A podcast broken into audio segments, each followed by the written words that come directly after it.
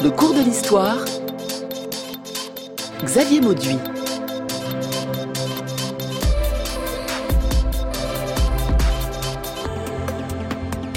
Pendant 40 ans, ils ont tendu l'oreille, ils ont tout écouté, les discours, les observations, les conversations, les murmures. Pendant 40 ans, ils ont ouvert les yeux, ils ont tout observé. Les déplacements, les rencontres, les amours. La police politique d'Allemagne de l'Est, la Stasi, a été créée en 1950 dans la foulée de la RDA. Des dizaines de milliers d'agents, encore plus d'indicateurs, pendant 40 ans, ont espionné tout un pays. Après 1989 et la chute du mur, la Stasi disparaît, à l'instar du régime dont elle est consubstantielle. Pourtant, la Stasi ne s'évapore pas dans le mouvement de l'histoire. Elle laisse des traces, dans les mémoires bien sûr, mais pas seulement. Car pendant 40 ans, ils ont tout noté, enregistré, retranscrit. Ce matin, si nous avons le goût de l'archive, c'est le goût amer des archives de la Stasi.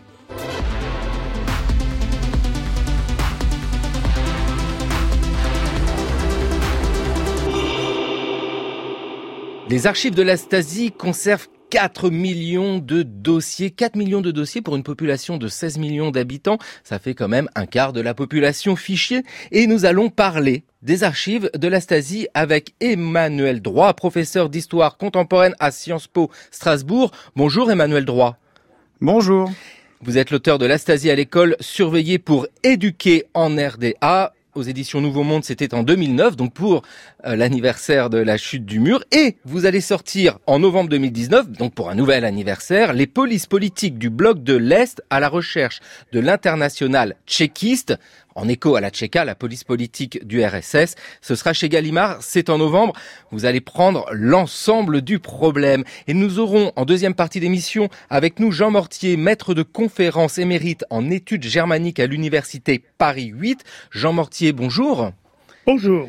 Vous allez nous parler d'Ushi Browning, une chanteuse de variété, une chanteuse de jazz qui a réussi à reconstituer sa vie pour une autobiographie à partir des archives de la Stasi. À tout à l'heure, Jean Mortier. Et en fin d'émission, nous retrouverons Anaïs Kien pour son journal de l'histoire, encore foisonnant d'une vision de l'histoire. Mais pour le moment, 30 ans après la chute du mur, nous allons aux archives, aux archives de la Stasi, la police politique qui a terrorisé les Allemands pendant plus de 40 ans. Vous étiez surveillé en permanence. Nous savions tout sur vous. Surveillé en permanence espionner de partout. Le protocole complet. C'est impossible. Si ça peut vous soulager, regardez derrière vos interrupteurs. On savait tout. Nous venons d'entendre un extrait du film La vie des autres, un film réalisé en 2006, sorti en 2006, et réalisé par Florian Henkel von Donnersmarck, Emmanuel Droit les Allemands découvrent les archives de la Stasi, entrent dans ces locaux très peu de temps après la chute du mur. Comment s'est passée cette prise de possession de leur mémoire collective?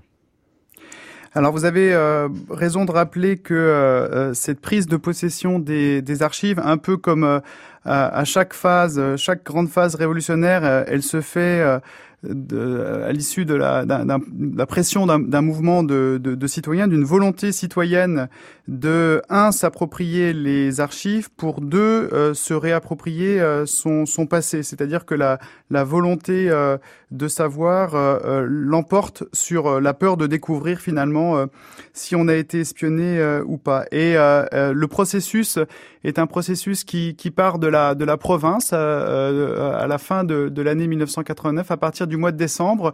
Euh, vous l'avez rappelé, la était consubstantielle euh, du régime de, de dictature et euh, après une tentative de, de, de mutation ratée au cours du, du, mois de novembre, elle va, elle va disparaître et on assiste alors à, à, quelque chose d'assez d'assez incroyable. On assiste à une disparition en ordre rangé des antennes locales et, régionales, c'est-à-dire que je, je l'ai vu pour avoir étudié la, la, petite unité locale de Zeitz au sud de Leipzig cet été quand j'étais aux, archives de la Stasi à Halle.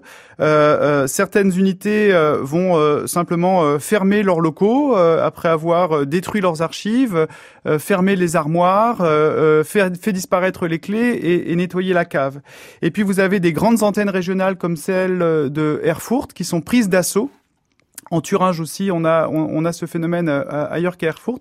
Et là, l'idée évidemment, euh, puisque la, la, rumeur court que les euh, que la, la, Stasi est en train de détruire ses, ses archives et c'est une rumeur complètement fondée puisque à partir du mois de novembre, au, au, niveau de la centrale berlinoise et au niveau des antennes locales et régionales, on, on, détruit bon nombre d'archives.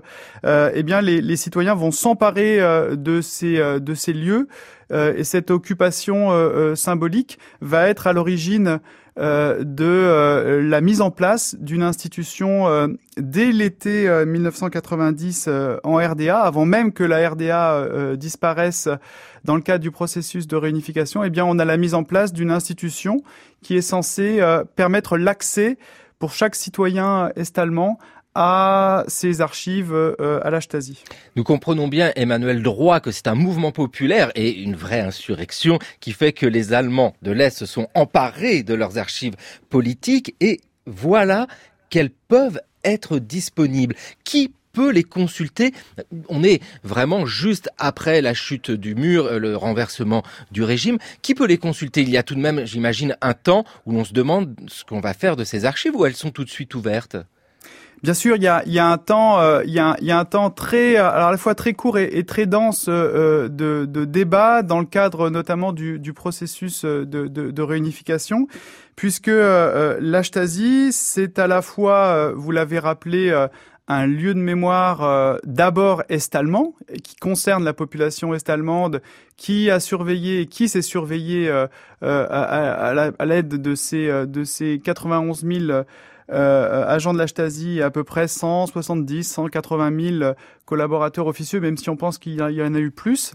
Euh, euh, à l'Ouest, en Allemagne de l'Ouest, le débat est aussi très important. Et le chancelier de l'époque, Helmut Kohl, et son ministre de l'Intérieur, l'actuel euh, président du Bundestag, Wolfgang Schäuble, était contre l'ouverture euh, euh, de ces archives, comme Lothar de Mézières, le dernier chef de gouvernement de, la RDA.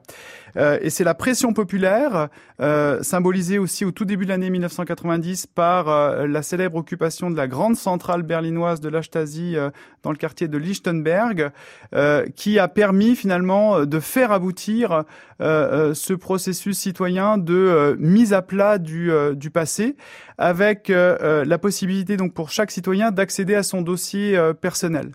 alors, ça passe tout d'abord par des recherches dans des fiches qu'on appelle le, fichier F16, qui permet d'identifier notamment son, son, dossier, son dossier personnel.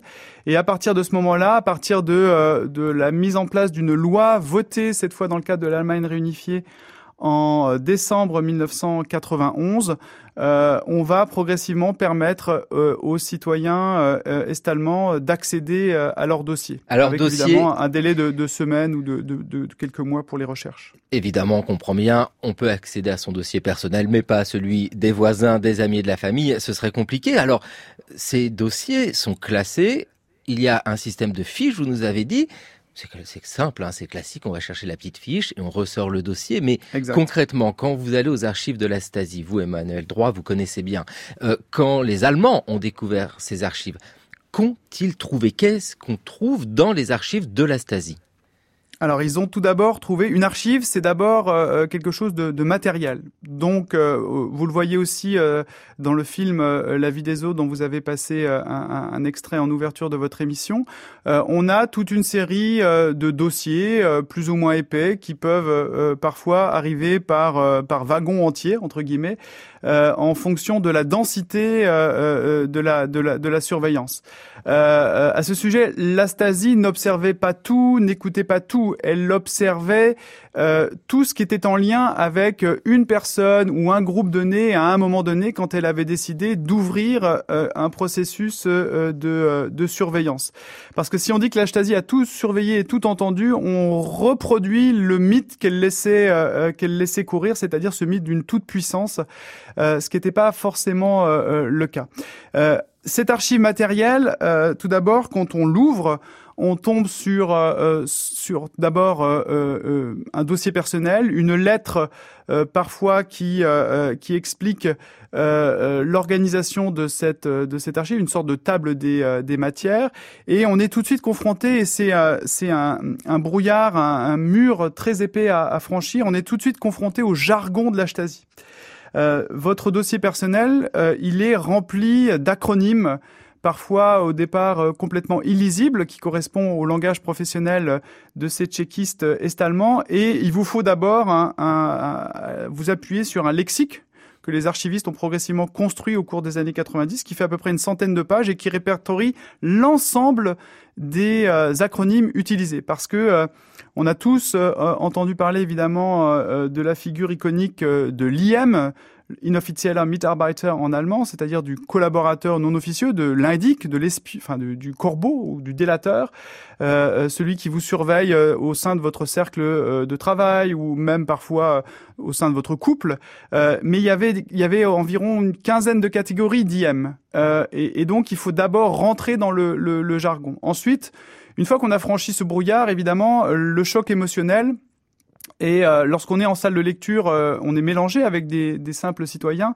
On voit bien que les gens euh, se contiennent, soit pour pas exploser de colère, soit ils sortent de la salle tellement ils sont submergés par l'émotion. ça m'est arrivé de, de, voir quelques personnes se comporter comme cela. Eh, eh bien, ils découvrent évidemment, et on le voit aussi à travers l'extrait que vous avez euh, vous avez passé, il y a un moment de stupeur parce qu'on ne se rendait pas compte que euh, la surveillance était euh, si intensive mm. et que elle, elle touchait des personnes dont on pensait qu'ils euh, ne travaillaient pas pour la, la, police politique. Cette police politique, elle avait cette capacité d'être à la fois visible et invisible. Visible euh, parce qu'on savait euh, dans une salle des professeurs ou dans une entreprise que tel ou tel cadre euh, travaillait pour la Stasi. C'est intéressant, pardon, excusez-moi Emmanuel Droit, mais je rebondis sur ce que vous venez de dire. la Stasi est un objet du quotidien en RDA, c'est-à-dire que tout le monde connaît la Stasi. Il y a presque un fantasme global sur son pouvoir. En fait, est-ce que l'on est écouté ou pas écouté? Tout le monde y songe pendant les 40 ans de la RDA alors, tout le monde y songe, on va dire, à partir de la construction du mur et, des années 60. C'est-à-dire qu'en gros, il y a, deux phases euh, dans l'évolution euh, de, de. Entre 1950 et 1961, c'est un instrument de répression, de violence arbitraire, de terreur, qui vise à éliminer systématiquement toute forme d'opposition. Euh, euh, et, et, la violence physique est, est, est, monnaie courante et, euh, et c'est la première phase, de, une phase on va dire stalinienne qui correspond aussi à l'exportation de la culture de la violence soviétique des, des, des, années 30, incarnée par, par la Tchéka. Euh, ensuite, à partir des années 60, la violence aveugle cède la place, euh, euh, elle disparaît pas complètement, hein, mais elle cède progressivement la place à une forme de surveillance euh, de plus en plus fine, euh, à des formes de violence psychologique. On le voit bien dans la vie des autres. Hein, ce, euh, ce capitaine euh, Wissler, en fait, il incarne l'Ashtasie des années 70 et, et, et 80 avec son anorak en, fibre synthétique. Là, on, les, on appelait ça les dédéons anorak en, en allemand. Euh, euh, et, euh, et, ces officiers-là commettent moins de violences physiques, mais ils ont cette capacité à intimider, faire peur, et avec l'aide des moyens techniques de l'époque, à surveiller très finement, en effet, les faits et gestes euh, de telle ou telle personne ou de tel ou tel groupe. Donc l'astasie est déjà un objet culturel sous la RDA comme elle l'est aujourd'hui. On, parle du film La vie des autres, on pourrait en citer d'autres.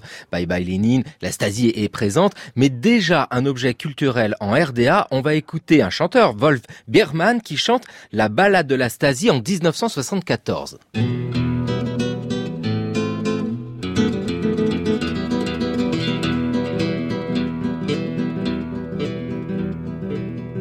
Menschlich fühle ich mich verbunden mit den armen Stasi-Hunden, die bei Schnee und Regengüssen mühsam auf mich achten müssen, die ein Mikrofon einbauten, um zu hören all die lauten Lieder, Witze, leisen Flüche auf dem Klo und in der Küche, Brüder von der Sicherheit. Ihr allein kennt all mein Leid. Ihr allein könnt Zeugnis geben, wie mein ganzes Menschenstreben leidenschaftlich zart und wild unserer großen Sache gilt. Worte, die sonst wären verschollen, band ihr fest auf Tonbandrollen und ich weiß ja hin und wieder, singt im Bett ihr meine Lieder. Dankbar rechne ich euch an, die Stasi ist mein Äcker, die Stasi ist mein Äckermann.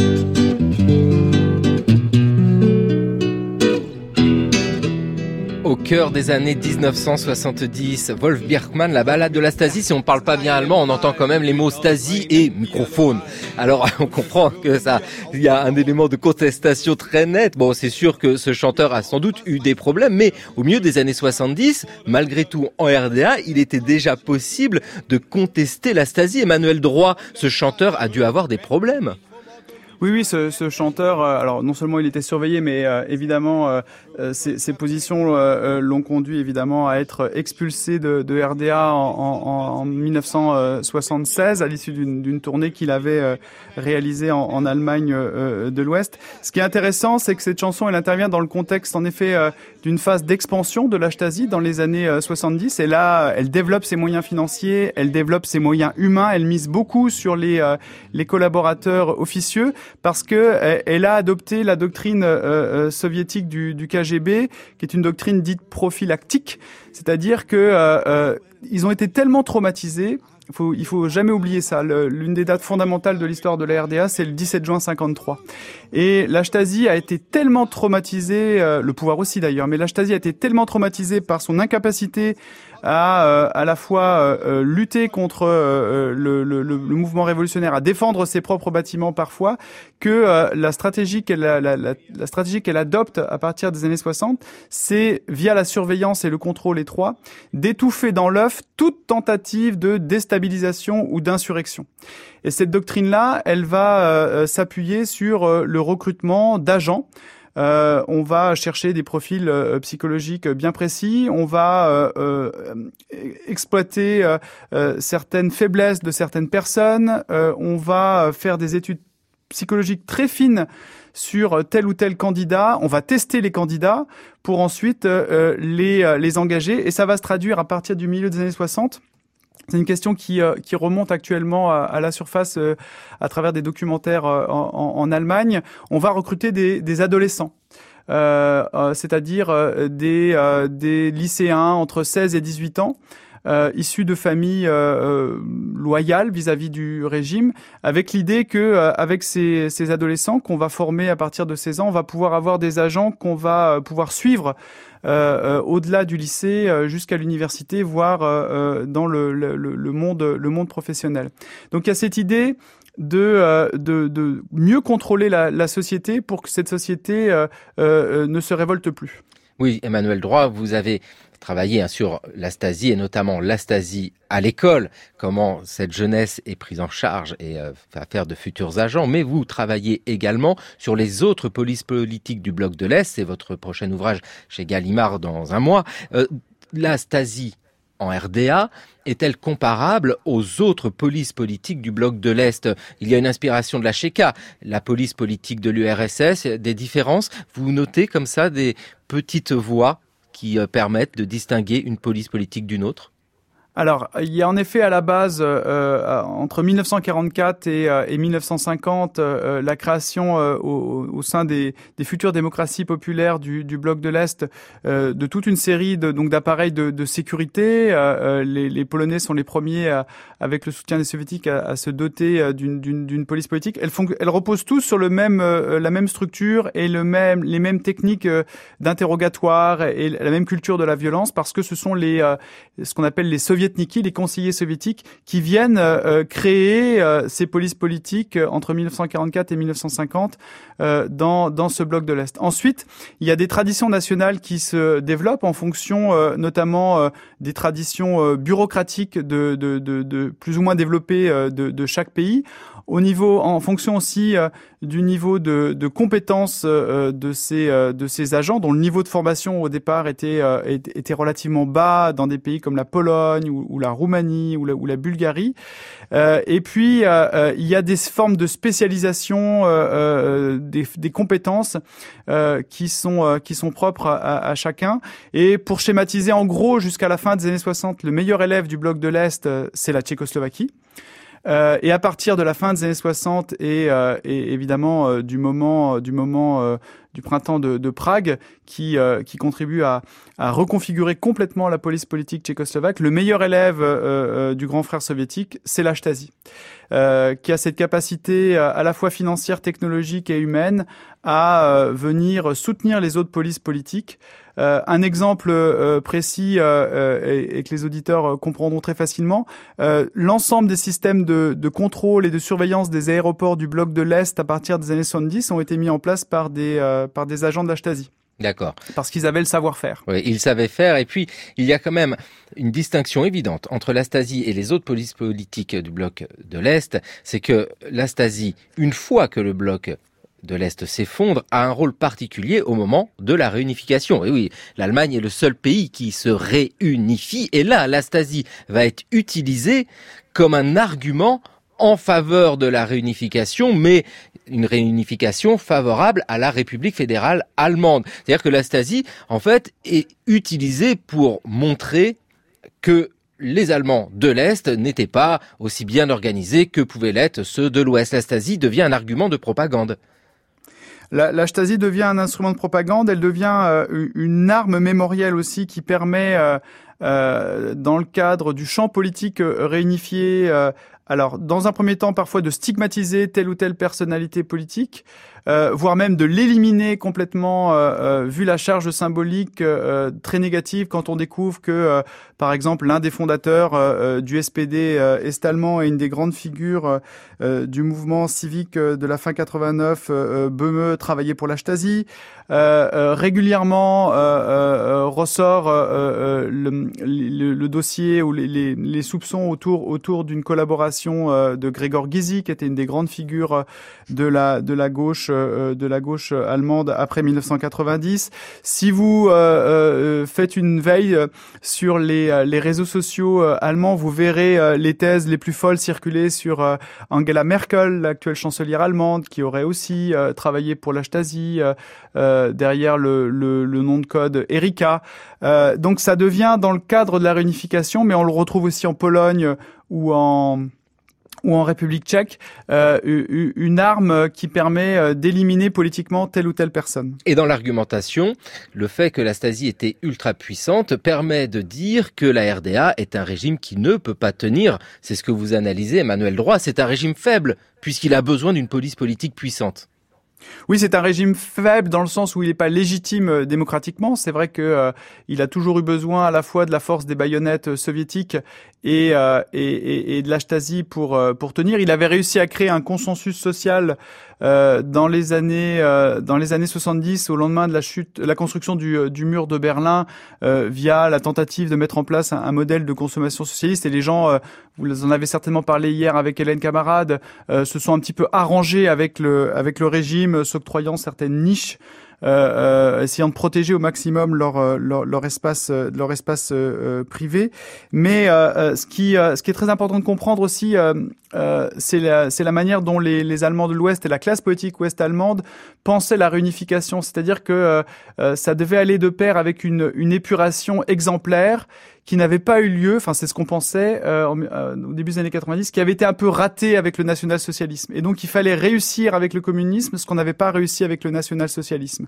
Donc il fallait pas euh, accorder euh, euh, trop d'amnestie, il fallait pas mettre en place une forme de silence intégrateur qui avait permis de, de, de, réintégrer les anciens nazis comme on l'avait fait dans le contexte de, de, guerre froide.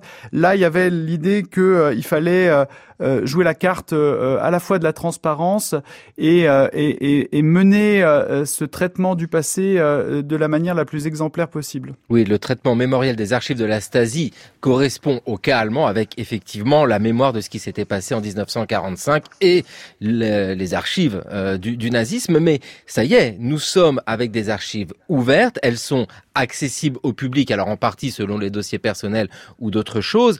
Écoutons Marianne Bittler, la directrice des archives de la Stasi.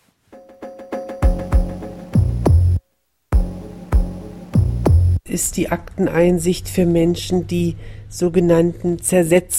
C'était particulièrement important pour un bon nombre de personnes de, consulter le, leur dossier.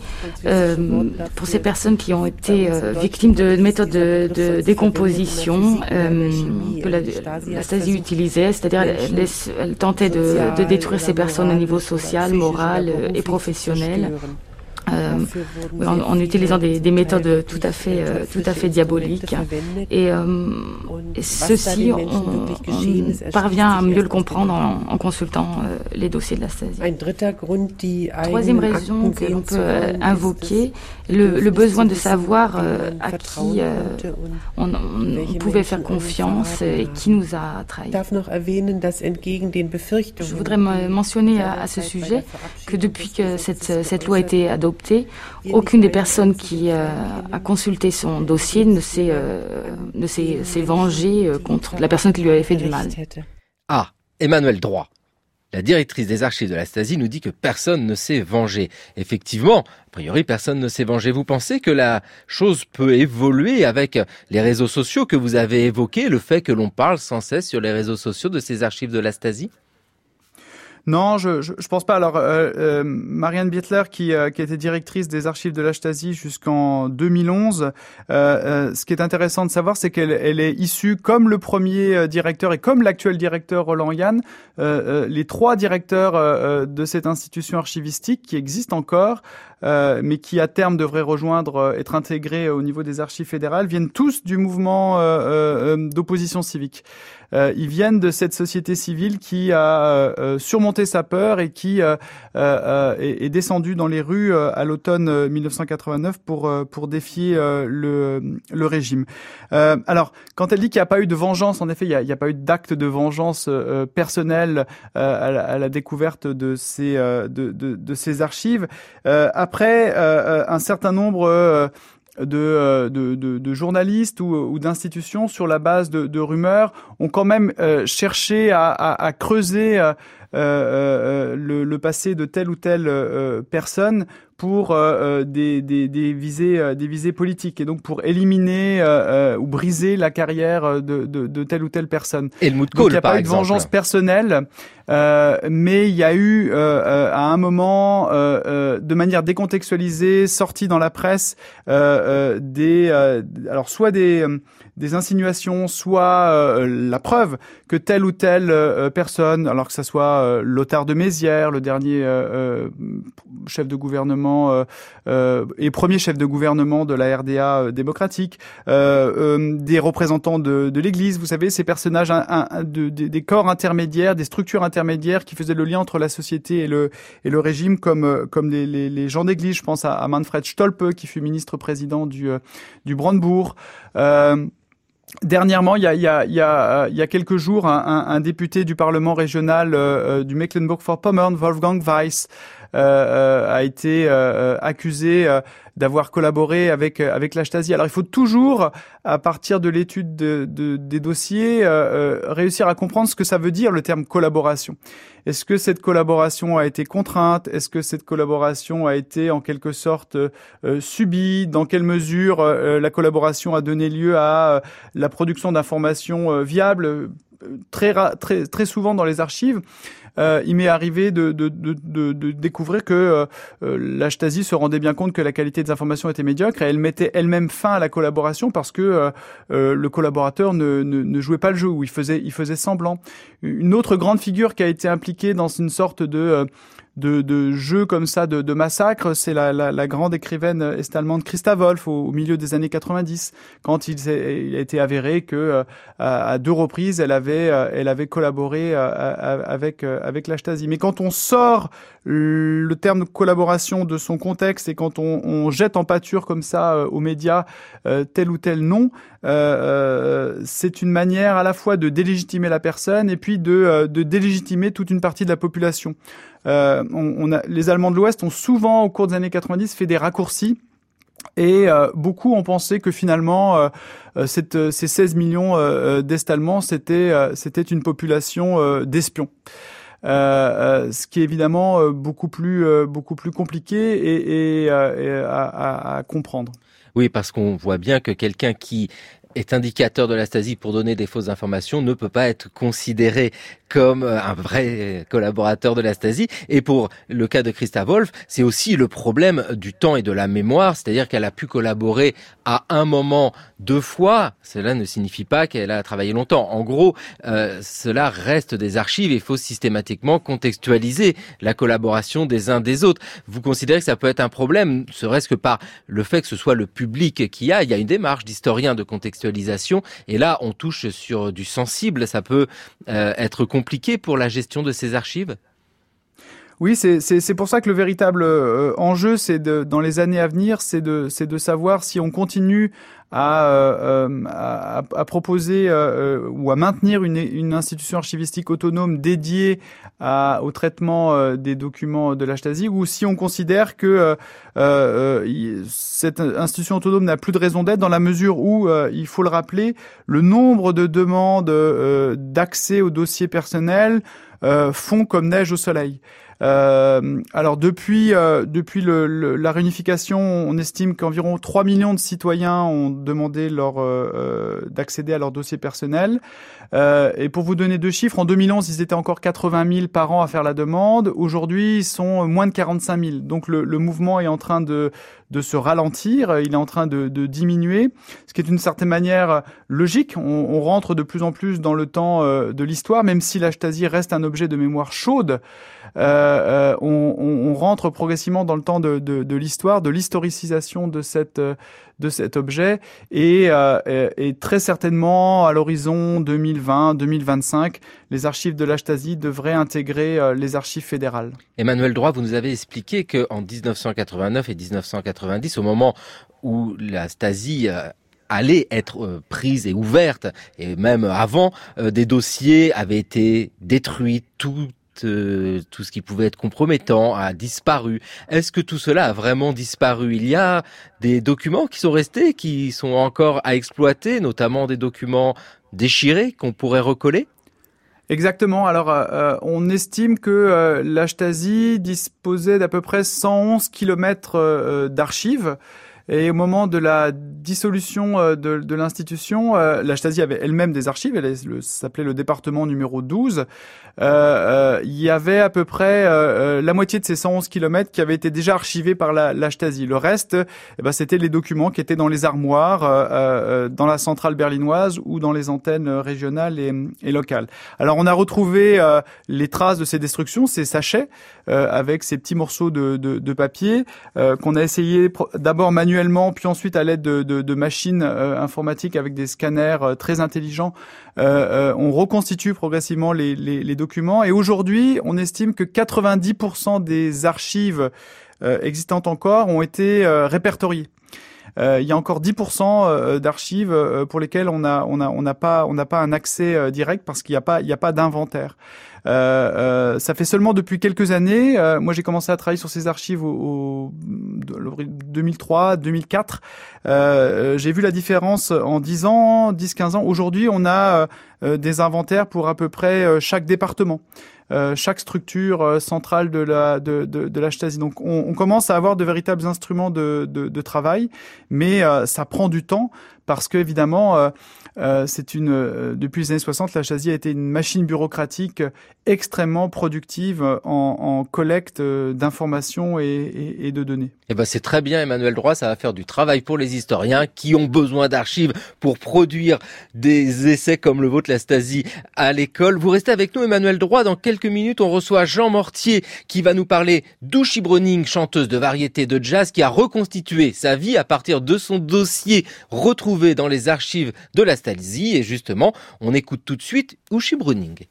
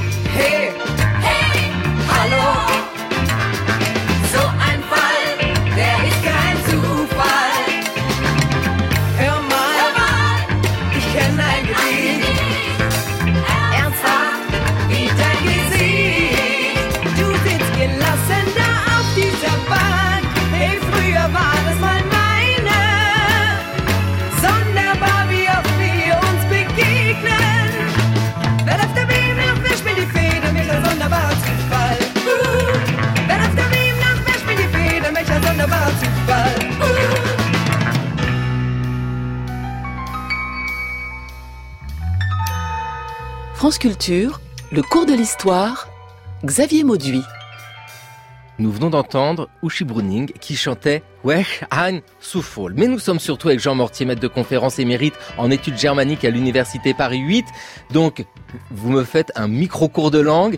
Donc, la nuit est finie. Euh, non, quel hasard Wech ein Zufall Zufall. Soufal. Merci beaucoup. Je n'ai pas fait allemand à l'école, hein, c'est très mal. Chanson de 1967. Jean Mortier, euh, vous venez nous parler de ce cas particulier, Uschi Bruning, qui est une chanteuse, une star de la RDA. Euh, qui, est-elle? Elle, vient de quel univers, cette femme? Elle vient d'un milieu très modeste. Elle a voulu à tout prix devenir chanteuse. Hein. Elle a fait, à la force du poignet, hein, euh, elle a réussi à s'imposer dans des groupes, euh, dans des groupes très masculins et parfois machistes de la RDA pour euh, devenir une des stars, euh, une des stars du jazz, de, de, de, la chanson de variété, et puis ensuite du jazz dans les, dans les années 80. Alors, star du jazz, ce qui est intéressant, c'est que le jazz, on l'associe à l'Ouest. On l'associe même aux, aux États-Unis, alors que non, il y a du jazz en Allemagne de l'Est. Du jazz, si vous voulez les jeunes comme elle, elle est née en 1947, les jeunes comme elle dans les années 60 ont l'oreille vissée hein, sur les radios. Le poste de radio est l'objet essentiel pour les jeunes dans les familles. Hein. L'objet essentiel. Parce que qu'est-ce qu'on écoute? On n'écoute pas la radio de l'Est. On écoute un peu, un peu, mais on écoute beaucoup Radio Luxembourg. On écoute RIAS, la radio américaine, qui diffuse sans cesse, y compris la nuit, des chansons des chansons qui viennent du show, qui viennent de Grande-Bretagne, qui viennent des États-Unis. Et les idoles de ces jeunes, les idoles, ce sont pas les chanteurs à l'époque, ce sont pas les chanteurs de l'Est qu'on leur impose de chanter à l'école, bien sûr, hein. mais ce sont les chanteurs américains, ce sont euh, Elsa Fitzgerald, ce sont Elvis Presley première manière, ce sont Ray Charles, etc. Ce sont ça les idoles des jeunes. Alors Jean Mortier, peut-on dire dans ce cas que les choix musicaux d'Ushi Browning vers le jazz ou la musique américaine est un acte de contestation? Difficile à dire parce qu'elle ne se reconnaît pas comme euh, opposante, hein.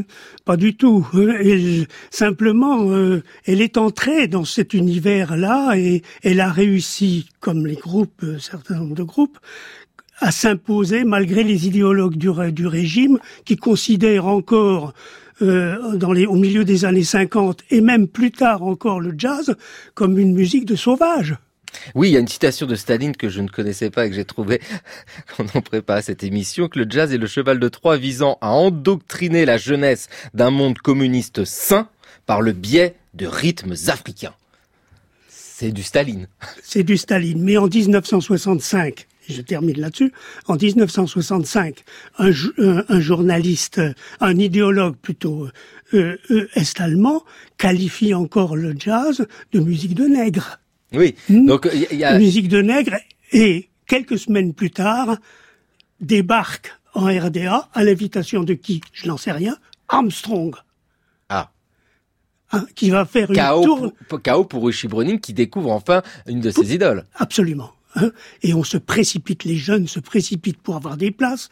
Les places sont limitées. On fait la queue pendant des heures à Leipzig, à Berlin. C'est une tournée triomphale. Et à partir de ce moment-là, si vous voulez, euh, le jazz devient toléré, disons.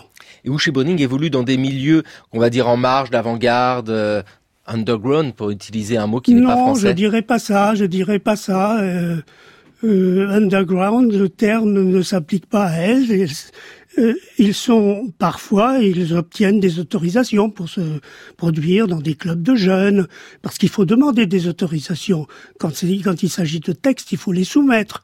Donc, non, underground, si vous voulez, c'est pas clandestin, c'est pas clandestin, parfois un petit peu, mais pas la plupart du temps. C'est il y a un côté officiel quand même de cette production. Et surtout, on va écouter un extrait de cette production et aujourd'hui, nous avons du mal à comprendre en quoi cela pourrait être subversif. Die Nacht ist um, der Morgen graut, du bist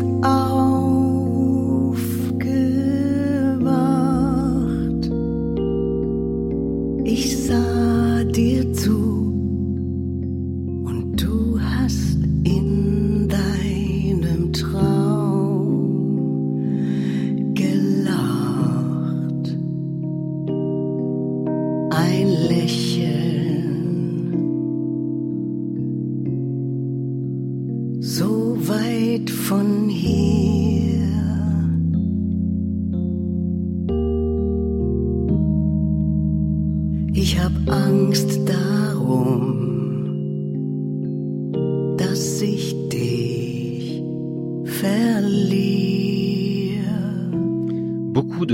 Dans les oreilles pour dire que cette émission est mise en onde par Père et le Gras, la technique aujourd'hui, Pierrick Moncini et les équipes de France Bleu Alsace. Dites-nous, Jean Mortier, Bruchy Browning qu'on écoute là, a jamais eu de problème avec la police politique en RDA Ça s'est bien passé pour elle? Eh bien écoutez, justement, c'est ça le, que je, voudrais corriger ce que vous avez dit tout à l'heure lorsque avez dit que la population avait été terrorisée. Et chez Bruning fait partie de ces personnes qui n'ont pas été terrorisées par la Stasi. Elle savait sans doute, encore que ça n'apparaisse pas dans les premières pages de sa autobiographie, qu'il y avait des observateurs. Hein. Elle savait que ses conversations téléphoniques avec l'Ouest, avec sa sœur à l'Ouest, étaient, écoutées. Tout le monde le savait d'ailleurs. Hein. Tout le monde, c'était un secret pour personne. Mais ce n'est qu'après coup qu'elle a découvert que des dossiers ou qu'un dossier ou que plusieurs dossiers avaient été ouverts à son nom, hein, qu'elle avait sur le dos, si j'ose employer cette expression, un nombre non négligeable de IM, c'est-à-dire d'indiques, hein, qui remettaient régulièrement des rapports, des rapports parfois très intimes d'ailleurs, qui prouvent d'ailleurs que l'une d'entre elles, qui a le nom de code Nina, était sans doute une proche euh, de son entourage, voire une amie à elle. Hmm. Emmanuel Droit, euh, vous êtes avec nous pour faire écho à ce que nous dit Jean Mortier. Euh, ça arrive euh, souvent, ça, que des gens qui ont l'impression d'avoir une vie complètement lambda découvrent après coup, en allant fouiller dans les archives de la Stasi, qu'ils ont été surveillés? Oui, c'est tout à fait, c'est tout à fait réaliste et, et, probable.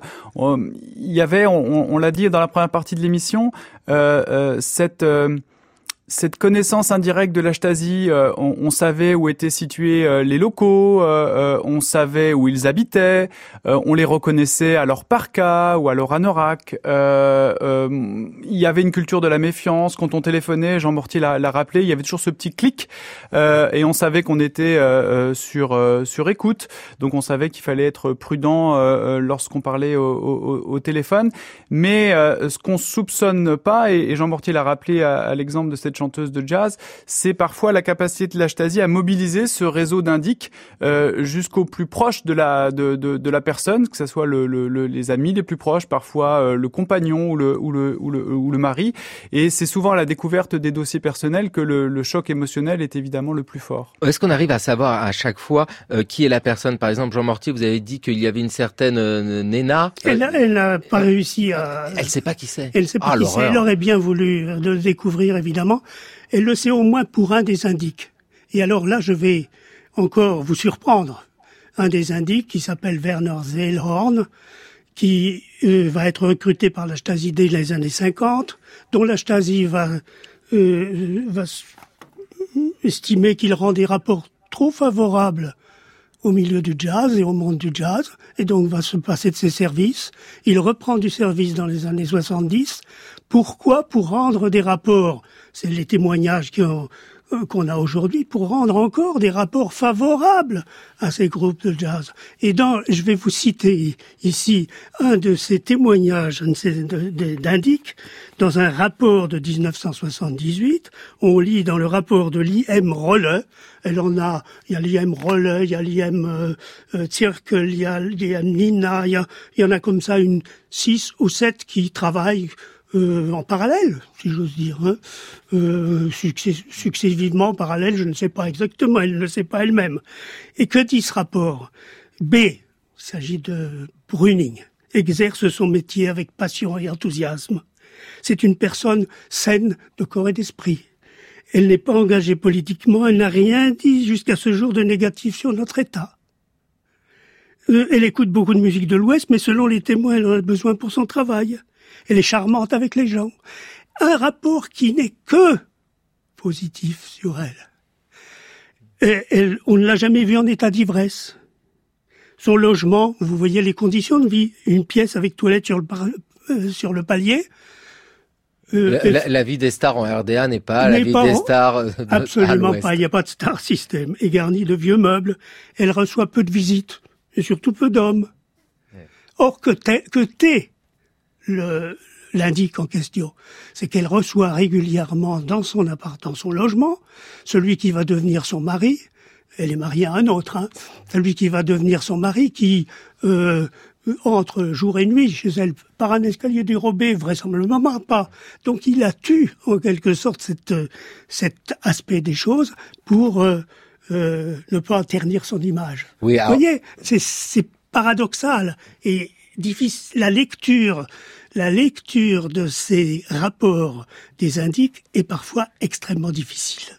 Exemple intéressant, Jean Mortier, de la complexité à appréhender les archives de la Stasi avec ce cas Ushi Browning, qui avait quand même peut-être un amoureux parmi les indicateurs. Mais il est 9h52, l'heure de retrouver Anaïs Kien pour le journal de l'histoire.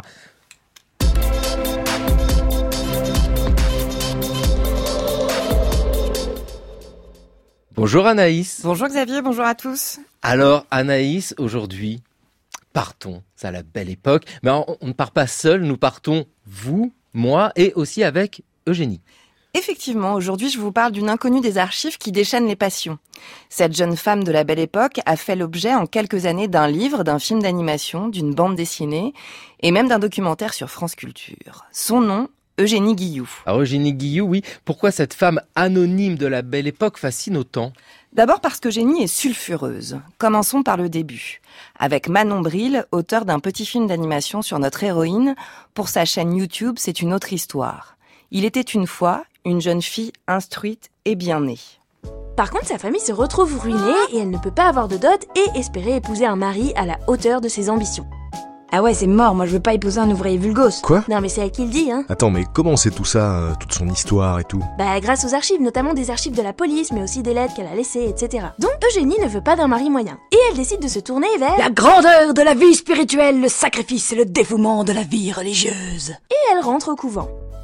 Eugénie déchante bien vite, les causes de son malaise restent brumeuses. Mais après une dizaine d'années de noviciat, elle est brutalement congédiée et se retrouve à 30 ans, c'est-à-dire vieille fille, sans situation et sans argent.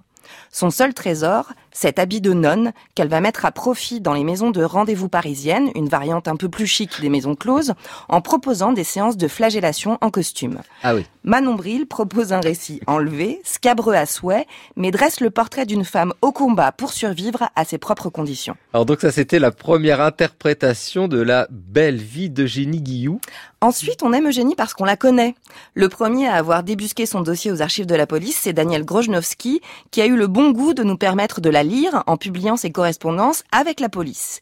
Elle y répond aux accusations de ses rivales sur le marché parisien, en dénonce certaines pour leurs mauvaises pratiques et devient bientôt un des indices privilégiés du service des mœurs. On y trouve aussi tous ses alias, les petites annonces qu'elle publiait dans la presse pour se faire connaître en tant que spécialiste SFC et une carte de visite que voici.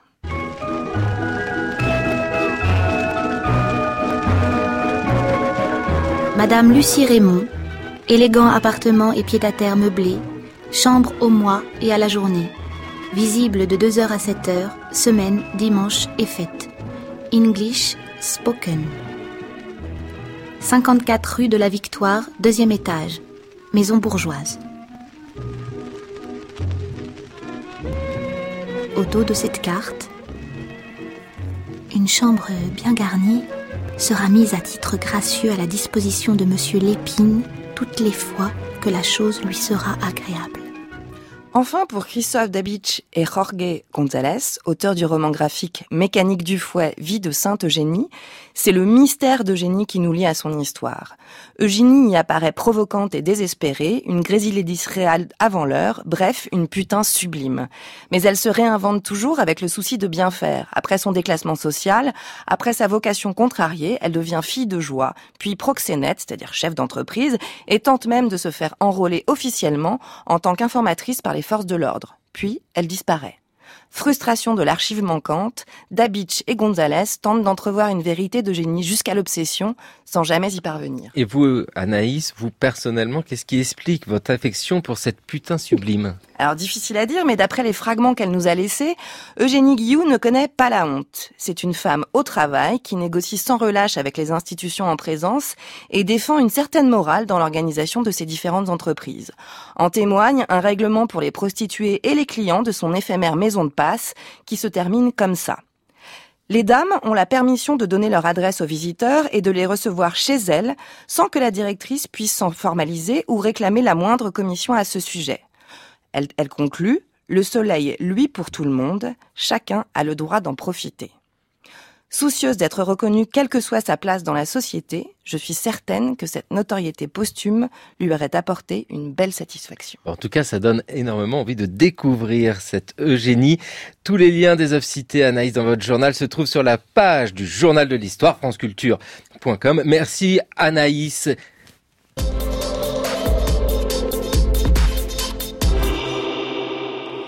Euh, Anaïs Kien, demain, nous poursuivons notre exploration de la RDA avec un documentaire, un documentaire excellent parce que c'est un documentaire d'Anaïs Kien. un documentaire euh, enregistré en grande partie à Berlin avec des gens que, vous connaissez, Jean Mortier, puisqu'il sera question euh, du devenir de l'art et des artistes de RDA après la chute du mur et la réunification, dans lequel on retrouvera des gens que vous connaissez bien, comme je le disais, Eckhart Gillen, le critique d'art, et Jacques Poumet, qui est un de vos collègues et un des seuls avec vous-même qui ayez traité ce sujet des artistes est-allemands en France, puisque c'est un tout petit champ de recherche, on peut le dire encore aujourd'hui. Donc vous êtes heureux, Jean Mortier, de découvrir tout ce monde euh, dans le documentaire demain. Alors Anaïs Kien, faut le dire dès maintenant, vendredi, nous partons à Berlin pour une balade en direct dans les rues de Berlin. Avec Nicolas Offenstadt. Avec Nicolas Offenstadt et nous allons parcourir la ville. Merci beaucoup Emmanuel Droit. Merci à vous. Merci beaucoup, merci beaucoup Jean Mortier, merci à toute l'équipe qui prépare l'émission, Anne Toscain, Camille et Marion.